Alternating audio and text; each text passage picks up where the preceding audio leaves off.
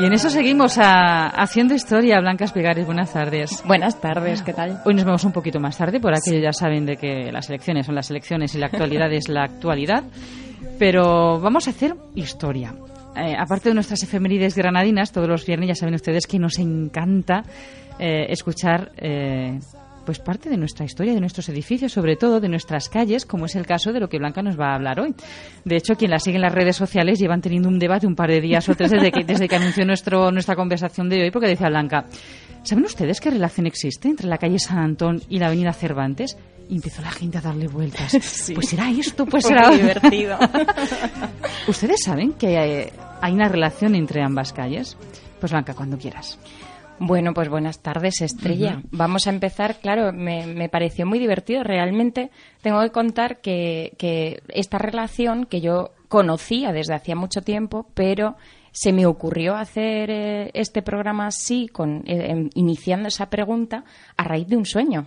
O sea, dormí eh, y de repente me desperté diciendo, ups, puedo hacer esta pregunta y, así pues Qué buenos sueños tienes. No, mira, mis sueños suelen ser eh, a veces como muy premonitorios. La mitad de la tesis se me ha ocurrido soñando. Dormirás mucho entonces, ¿no? No, pero bueno, son muy intensos. Bueno, pues eh, sí, vamos a hablar de la relación entre Avenida Cervantes. Bueno, vamos a hablar de la barriada de, de, de Quinta Alegre, como se la llamaba antiguamente, que es toda la zona de Avenida Cervantes. Y al hablar de la, de la barriada de Quinta Alegre tenemos que hablar necesariamente de San Antón. Entonces esa era la pregunta que yo hacía el otro día en redes sociales. De hecho, hace un rato he colgado una eh, imagen de 1775 de Swinburne que, eh, bueno, en la que se ve eh, desde prácticamente donde estaría la Avenida Cervantes cómo era la vista hacia Granada. Así que recomiendo a todos los oyentes, si tienen al lado su móvil o su iPad o su ordenador, pues que me, busquen rápidamente y, y, así puedan ver esa imagen mientras yo empiezo a contar cómo era esa zona en, en aquella época. Pues nos tenemos que imaginar siglo XV, preconquista. Estamos en un camino histórico que es el actual trazado de la calle eh, Cervantes. Es un camino histórico que conducía hacia Huétor y a todas las poblaciones, digamos, de la Vega Sur.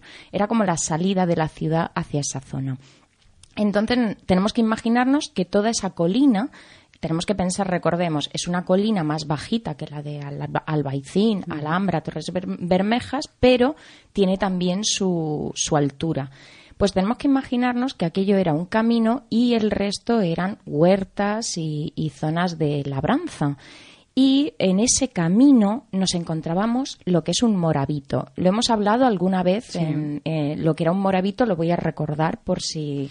A ver, en realidad un morabito es un santón, es un, es un personaje eh, guerrero santo, podríamos decirlo, que habitaba siempre como, como un ermitaño, digamos, una, un, lugar extramuros, bastante, distante de la ciudad, no tenía por qué ser mucho, simplemente distante de la ciudad. Algunos podían, esos edificios podían estar fortificados o no, dependiendo de la, si estaba cerca de fronteras, si podía ser atacado o lo que fuera. Entonces se llama Moravito, digamos, a ese edificio donde habitaba eh, ese santón o, bueno, eh, el resto también de, hermanos que, lo habitaban. Así que allí había un moravito, eh, más o menos, para que nos hagamos una idea, donde está ahora Quinta Alegre, más o menos. No es exacto, pero más o menos. Entonces, ya post-conquista, ya después, años después de la conquista, sobre ese moravito se levantó la ermita de San Antón, que luego fue llamada San Antón el Viejo. Y claro, esto fue que en 1534 llegaron los franciscanos y como no tenían, digamos, no les habían dado tierras dentro de Granada, sobre ese moravito que estaba ya abandonado, pues levantaron su, su ermita y un pequeño convento. Pasaron años y Felipe II les donó unas tierras y en 1565 pudieron irse de aquel estrecho recinto que habitaban allí al lado de la avenida Cervantes e instalarse en el lugar que hoy ocupa en la calle San Antón. Entonces, eh, claro, mm, la ermita entonces pasa a llamarse San Antón el Viejo. Eh, y empezó a hacerse una romería el día de San Antón hasta la antigua ermita de San Antón el Viejo. De hecho, esa ermita está, tuvo actividad, además siguió teniendo actividad, dejaron de hecho, si no recuerdo mal, en algún sitio lo he leído, eh, dejaron a un fraile dedicado a ese espacio. Y, tuvo actividad hasta la desamortización de Mendizábal, 1835 y fue finalmente demolida en 1845. Así que bueno, nos tenemos que imaginar ese cerrito, digamos esa colina llena de huertas y tal, y que había una pequeña ermita con convento en lo alto junto al río Genil. Y de hecho hay una calle en el barrio que recuerda su existencia allí. Bien, Vámonos entonces a la calle San Antón. Ahora nos trasladamos a la calle San Antón y, nos y vamos a, hablar del, convento actual, porque también tiene bastante historia y eh, de hecho aparece una torre maravillosa eh, que además sale citada en muchas de las guías de, de la época eh, una torre eh, en el grabado que he puesto en, en, Facebook se ve una torre muy alta que además le he sacado un, recorte y le he puesto, una, flecha, para que la gente no se pierda porque a la izquierda están las dos torres de, las angustias, y luego también eh, hay otra otra serie de torres entre ellas bueno también la de la catedral que se ve a la derecha de la que tengo señalada. Así que el convento de San Antón por ejemplo bueno eh, actuó de convento a partir de entonces, pero durante la invasión francesa, recordemos que la invasión francesa, eh, digamos que hizo abandonar mucho de los, de los conventos, sobre todo los masculinos. Eh, los masculinos, igual que con la desamortización, los masculinos se vaciaban y eran, digamos, donde incluso eh, hubo reyertas importantes y tal con los monjes que no querían abandonarlo, pero a, las, los conventos femeninos se respetaban un poco más. Ahora además comentaremos eso. Pero durante la invasión francesa, eh, este convento se destinó a lo que se llamó Liceo Real de José I, recordemos José Bonaparte y se puso a Francisco Dalmau a la dirección. ¿Por qué comento el nombre de Francisco Dalmau en la dirección? Bueno, pues Francisco Dalmau, eh, habrá oyentes que conozcan que hay un plano topográfico de Francisco Dalmau que data de 1796 y que es uno de los más importantes de las cartografías históricas que se producen en, en Granada y en esa época es muy importante por lo bien hecho que está. La cuestión, que este es el cotilleo que traigo hoy aquí, es que eh, para muchos estudiosos Francisco Dalmau era, mm, era francesado, abiertamente afrancesado, era de esos, eh, digamos, mm, españoles que querían ser eh, franceses. Entonces, parece ser que hay teorías que destacan que ese mapa que hizo en 1796, tan detallado y tan bueno, que yo he usado muchísimo en mi tesis, en realidad eh, era un mapa para facilitarle a los franceses la entrada, que conocieran todos los detalles de la ciudad y así poder entrar con más facilidad. Esa es una de las teorías, la cual en realidad yo creo que no tiene mucho de ficción. Yo creo que, que debía ser así porque, bueno, la época empujaba a ese tipo de cosas. Bien, cuando los franceses se retiraron, el convento siguió siendo residencia de estudiantes y centro de enseñanza durante un año más, pero por fin los frailes consiguieron volver. Pero claro, en 1835 llegó la desamortización de Mendizábal y entonces se exclaustró definitivamente y eh, el convento, pero el edificio, a diferencia de casi todos los conventos masculinos, que pensamos que casi se borraron de la faz de Granada, ese en particular fue destinado a las monjas capuchinas, ya que se les había derribado su convento.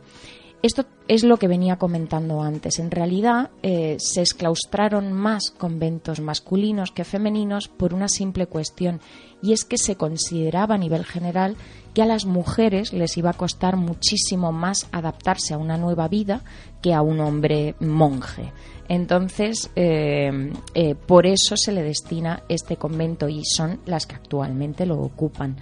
Entonces, eh, bueno, el edificio afortunadamente la verdad es que no sufrió daños durante la época de la desamortización ni tampoco durante la época francesa, sí algunos cambios, pero no daños, daños importantes. Y sus obras, además, sus obras artísticas en el interior se conservaron. La cuestión es que hay una, una, cosa que a mí me da mucha pena porque además se ve en el grabado este que pongo, que es que eh, tenía una torre impresionante de una gran, gran altura que se veía desde muy lejos. Vemos también grabados hechos desde La Vega, donde se puede apreciar esa torre y esa mm, potencia, digamos, que tenía la torre. Y es que, de repente, el 21 de febrero de 1873, en la comisión de ornato dice detectar en la torre unas grietas súper importantes que eran un peligro público tal y cual y eh, obliga al arzobispo y a la, a la abadesa de la congregación a tirarla abajo. Claro, es una pena porque al final luego la torre que se reconstruye años después, ahora hablaremos de esa, pues no tiene la misma prestancia, digamos, mm. que tenía la otra. En realidad es que la comisión de ornato, aquí vienen dudas, ¿no? Vienen dudas porque no se sabe si eh, se tiró por cabezonería, se tiró por mm, si era real el peligro. La cuestión es que parece ser que la comisión de ornato en periodos de dominio liberal pues tendía a obligar a tirar campanarios y símbolos, pórticos, entradas y tal de conventos para así minimizar, eh, digamos, eh, lo, simbólico de la religión en, en la ciudad y así, al menos estéticamente, conseguir una Granada menos religiosa. Bueno, la cuestión es que dos meses después el ayuntamiento empieza a pensar que quiere derribar el edificio.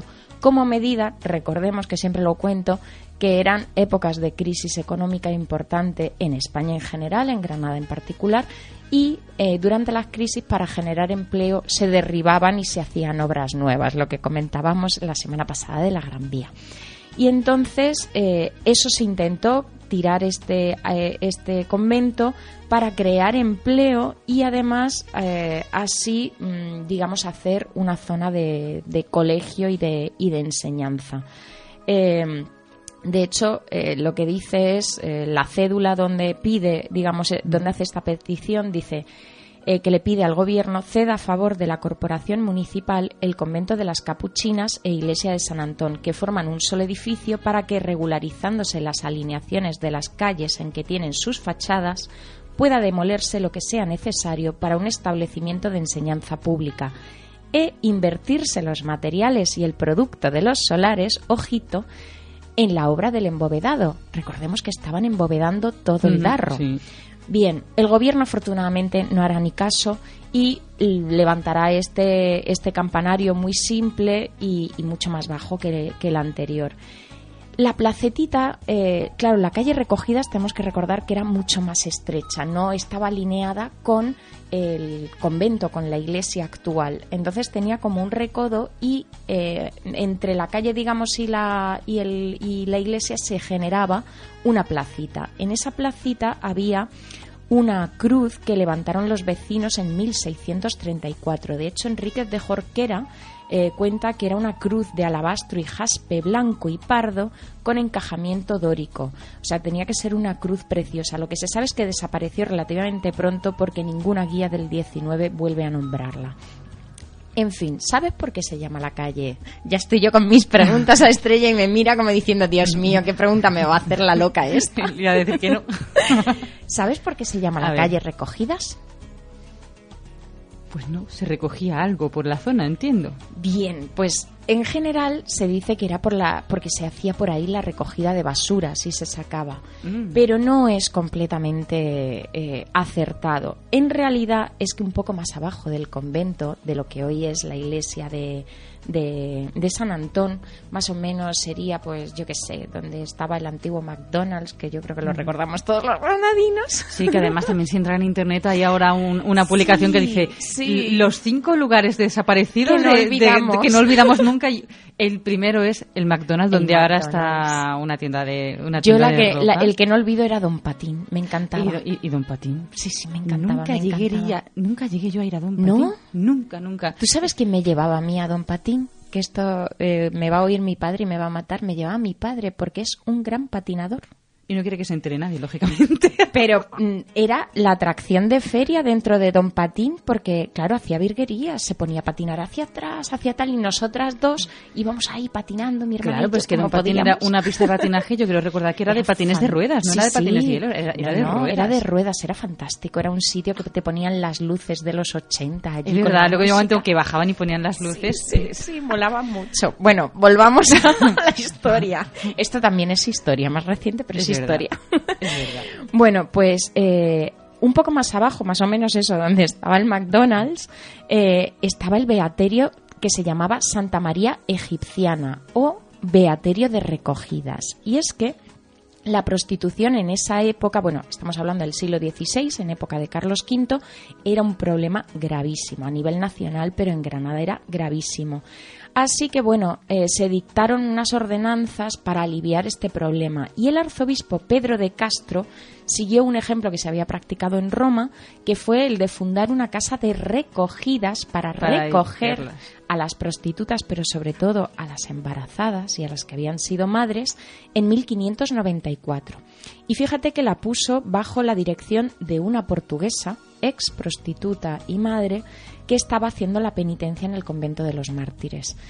Así que en 1609 se estaba construyendo el beaterio y poco después, entre 1632 y 1642, se amplió el templo. El templo. Pero eh, las dependencias, digamos, de las recogidas eh, estaban en torno a un patio aporticado y de hecho aquí es en una de esas celdas donde encarcelaron a Mariana Pineda. Mm. Que por cierto, no hemos hablado de Mariana Pineda y ha pasado el día. No, es el día 26. Es el día 26. Uy, pensaba, no sé por qué, de repente me he quedado yo con que había sido. Todavía queda, tenemos tiempo. Todavía me queda, todavía me queda. Bien, haremos un programa de Mariana Pineda fantástico. Bien, eh, los problemas del, del, del, edificio reales surgieron durante la ocupación francesa y es que tuvo que ser muy dramático porque el 2 de enero de 1810 ya se sabía que estaban llegando las tropas y la madre, digamos, superiora, la que cuidaba de, de todo, la directora, eh, de repente mm, se dio cuenta que había que abandonar el edificio y que las madres, digamos, se, se, ocultaran en otros sitios. Así que consiguió que el juez diera libertad a las mujeres y así que las madres salieran. El beaterio, de hecho, se puso a la venta y se hizo un proyecto, bueno, lo compró un señor que hizo un proyecto para hacer una vivienda muy lujosa y derribó parte. Las madres volvieron el 26 de mayo de 1813 tras el abandono de las tropas francesas de Granada y se encontraron pues un panorama tremendo porque todo medio estaba derribado, medio destruido todo, muy muy muy mal, pero bueno, con toda la fuerza que ellas tenían, pues se pusieron a reconstruirlo. Pero claro, empezaron más problemas. A partir de 1830 dejó de tener ingresos, que eran unos ingresos que había destinado Carlos III y no podían mantenerse. Pero en 1836 y con las desamortizaciones se pidió la apropiación también. Pero al final sobrevivió, realmente no sé bien cómo son los acuerdos, pero terminó sobreviviendo e incluso consiguieron que el gobierno en 1839 le diera pan para las presas diariamente y además una asignación importante. Conocemos que el edificio, el, conocido arquitecto del 19, José Contreras, hizo obras a partir de 1860. También se hicieron otras obras por problemas de saneamiento en 1928. Pero claro, eh, tras la guerra civil, el arzobispado ofreció a las beatas que en vez de seguir ahí se integraran en otra orden y ellas eligieron, porque se consideraban carmelitas, se, se unieron las 17 que quedaban a las carmelitas misioneras. En agosto de 1949 pasaron los bienes del Beaterio a esa congregación a la que se habían unido y en, 1900, en 1951 se ejecutaba el edicto por el que Santa María la egipciana dejaba de existir, digamos, jurídicamente. Se utilizó como colegio hasta ensanchar la calle en 1958, que fue cuando se derribó. Bien, Vamos a volver a la avenida Cervantes, porque estábamos hablando, claro, hemos ido ligando una cosa con otra, pero es que en la barriada de Quinta Alegre había uno de los edificios, además de desaparecidos, que más me gustan y que aparece en algunos grabados, que es la ermita del Santo Sepulcro, que no hay que confundir con la ermita de San Antonio el Viejo, que hay algunos autores que decían que era la misma, pero no, no era la misma. Se construyó en el siglo XVII. Tenemos que imaginarnos que era, yo he puesto una imagen en, en Facebook, que la gente vaya y lo busque, era de planta octogonal y tenía unos arcos y columnas alrededor de la capilla central, porque digamos que era circular y fuera tenía un pórtico con cuatro capillas pequeñas. Se cubría con una bóveda pequeña apoyada sobre cuatro columnas de mármol y encima de esa bóveda estaban las dependencias del ermitaño. A ver, recordemos que los moravitos también tenían un punto de ermitaño y de persona allí aislada para... En realidad nuestras ermitas también, ermita, ermitaño. Bien, eh, no debe confundirse la, ermita esta del Santo Sepulcro de la barriada de Quinta Alegre, de la Avenida Cervantes, con otras dos que existían en, Granada de la misma orden. Una en el Camino del Sacromonte, que todos conocemos, y otra que hubo en el Secano de la Alhambra, en la parte de la Medina de la Alhambra. Mm, se dice que de todas, de las tres, era la más bella con diferencia. Y de hecho, eh, claro, es que nos tenemos que imaginar que sobresalía en el promontorio de la colina y de hecho fue destino de muchísimos viajeros románticos, como ahora veremos.